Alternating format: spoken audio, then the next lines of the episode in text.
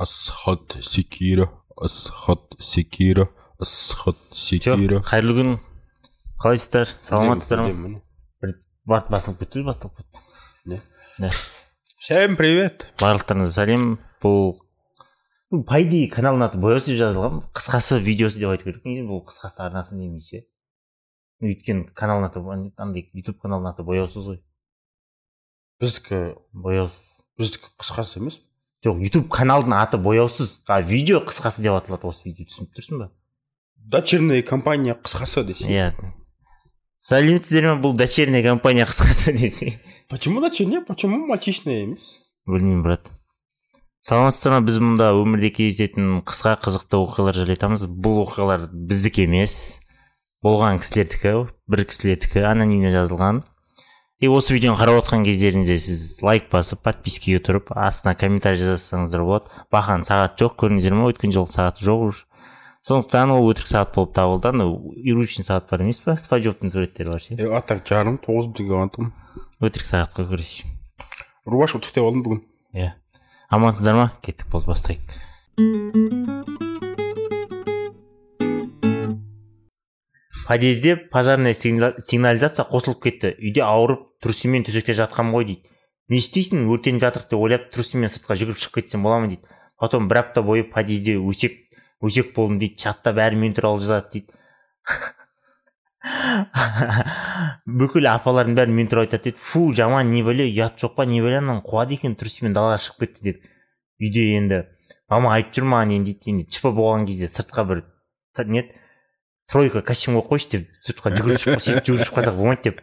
А то ар жақта амина апа әңгіме айтып жүр деп та что амина апа осы костюмді оценить ету керек деп ше. Бұл жолы нормально жүгіріп нормально киіммен шықтым деп ше.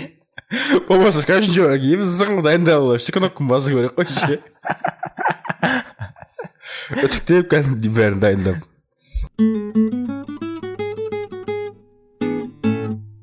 Түнге таман үйге қайтып бара жаттым.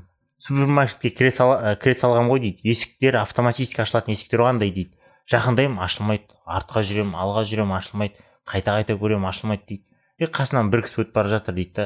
жиырма үш нөл нөл дейді. Түсінбеймін дейді. Не ойлайды парольмен істейтін болады екен ба не деп. жиырма үш нөл нөл жиырма үш нөл нөл деп айқайлаймын дейді. Ашылмайды ашылмайды. Кейін төбесіне қарасам он бірге дейін сағат жұмыс істейді екен ғой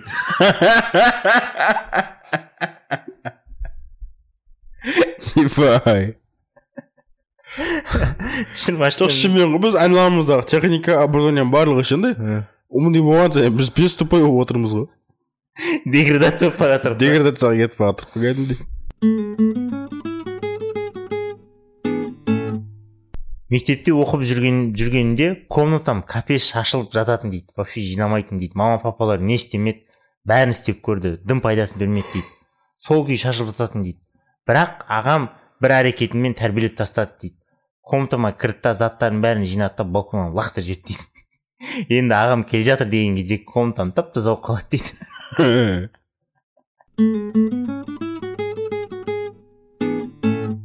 Менің күйеуім фэшн фотограф съемканы тек творческий жағынан ғана көреді дейді. Алдында жүрген модель қыздар әйел ретінде қарамайды оларға дейді. Кейде өзім күйеуіме көмекте, көмектесемін да сол кезде ана қыздарға қараған кезде жаман ойлар кетеді дейді что күйеуім осылардың біреуімен жатып қойса или мені тастап осы қыздарға кетіп қалса деп. Бірақ қой жақсы адам ғой деп өз өзімді жұбатамын дейді еще тағы бір ойлайтын бар дейді. Біреулердің күйеуі гинеколог қой менікі хотя бы ол емес деп.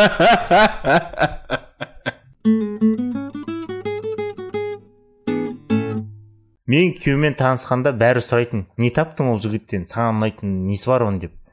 Бәрі бәрі бәрі сұрайды не не таптың не таптың? деп. Ал мен просто жақсы көремін ол адамды дейді. Бәріне жауап беремін жақсы көремін просто жақсы көремін деп. Уже ешкім сенбейді сенгісі келмейді сенгісі келмейді да дейді.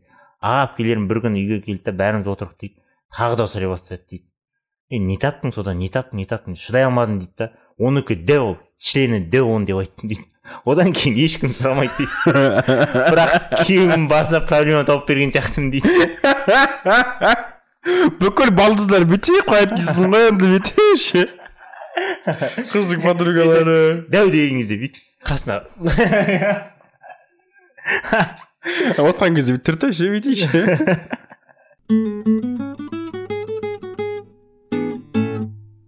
мә балдармен тұрамыз үйде мүлде жинамаймыз дейді мә ана үйде не жоқ бәрі бар ғой дейді бір күні үлкен мусорный пакет алдым да бәрін жинап шықтым дейді үш төрт мусорный пакет болды дейді да енді сол пакеттер бұрышта тұрғанда бір апта болды. Дейді еще қасында мусорный пакеттер жиналып жатыр дейді. Скоро біз емес бізді мусорный пакеттер үйден шығарып тастайтын сияқты дейді. Вывоз вывоз мусора на второй ма первый стадия өткен ба аман есен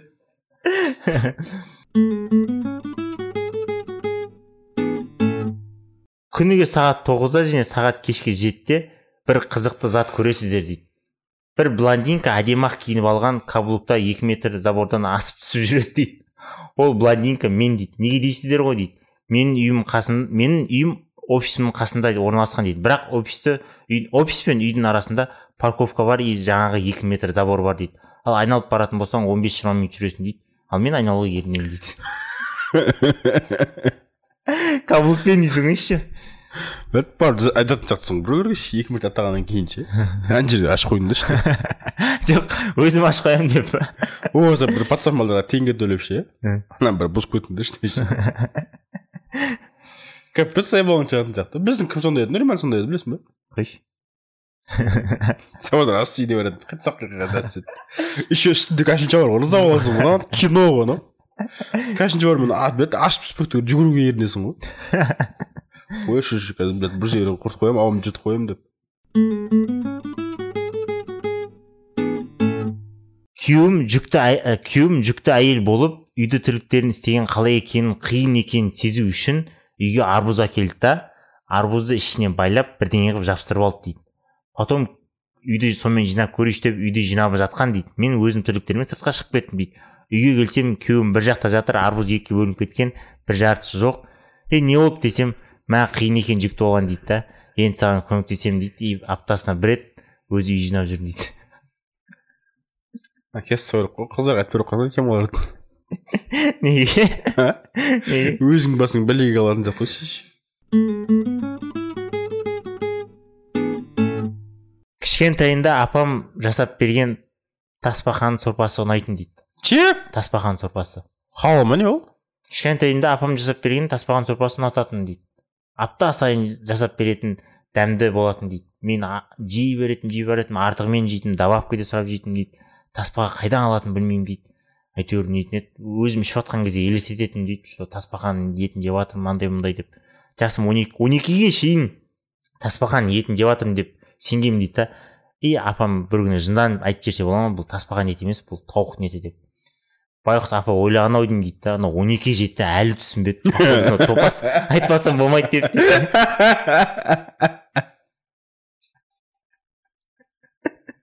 апасында да мен жеткен дейсің ғой қой жеткен дейсің ғой бәрін болған дейсің ғой. он екіге дейін күтейін деп он екі жасына дейін деп ше? Жоқ жетіге дейін күтейін деген ғой.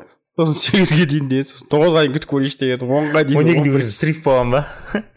Болмайды деген ғой үмітін үзген ғой. Байқаймын да достарыма алкоголь әртүрлі әсер етеді. Біреуі тыныш қана барып ұйықтап қалады ғой бір досым ішіп алса орнынан тұрады да. Не? А орнынан тұрады да жаяулатып үйіне қарай кетеді. Похуй дейді. Күн ба түн ба ормандамыз ба? Не судың жағасындамыз ба? Тұрады да үйіне кетеді дейді. Жаяулатып еще дейді. Екінші досым мастер спорта болып кетеді дейді. Приемдар көрсетіп кішкене не кішкене балалар сияқты секіріп сальто анау мынау дейді. Үшінші досым бұрынғы қызына бұрынғы қызын қайтару әрекеттерін айтып нөмірін тауып бер деп зайбалды шығарады дейді еще ана қызына звондап жылап. Бірақ ең қызығы в общем мал болады бірақ ең қызығы бір, бір досым бар дейді веган досым дейді.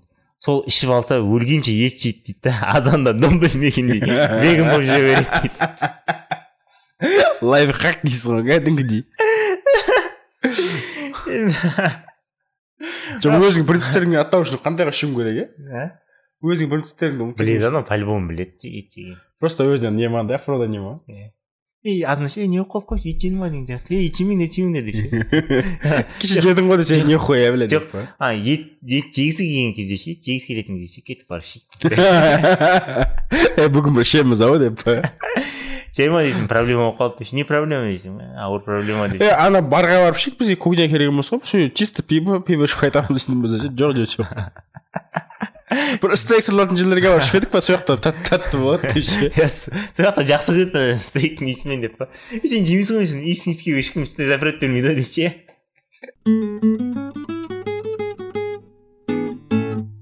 Все осыған қысқа қысқа қысқа қысқа қысқа қысқа әңгімелер бітті.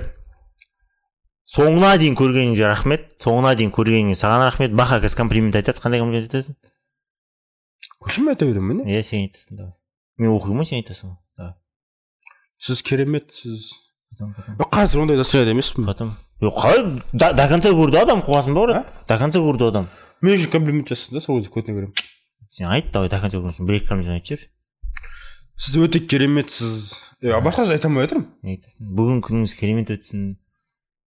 Күшті адам кездестіріңіз деген сияқты. Айтасың деп жоқ сен айт сен айтшы сен айтсаң бірдеңе айт десең хотя бы ана адамдар ренжіп жатыр қарасай ренжіп жатыр Ка- камера көрдің ба ренжіп жатыр айтсай всегда тут просто всегда емес сіз қалаған кезде. Әйелдерге ше қыздарға ше ешқашан бастарыңыз ауырмасын соңына дейін көрдіңіз ғой енді ерінбей енді жазылсаңыз подпискаға жазып астына комментарий жазсаңыз потом тик ток пен инстаграмға жазылсаңыздар болады тик токқа салып тұрамыз. Ютубқа жазылсыншы ютубқа көбейсін ютубқа да көбейе берсін. Ну хотя бы біреуіне тик токта там нормально отырса тик токқа көбейе берсін.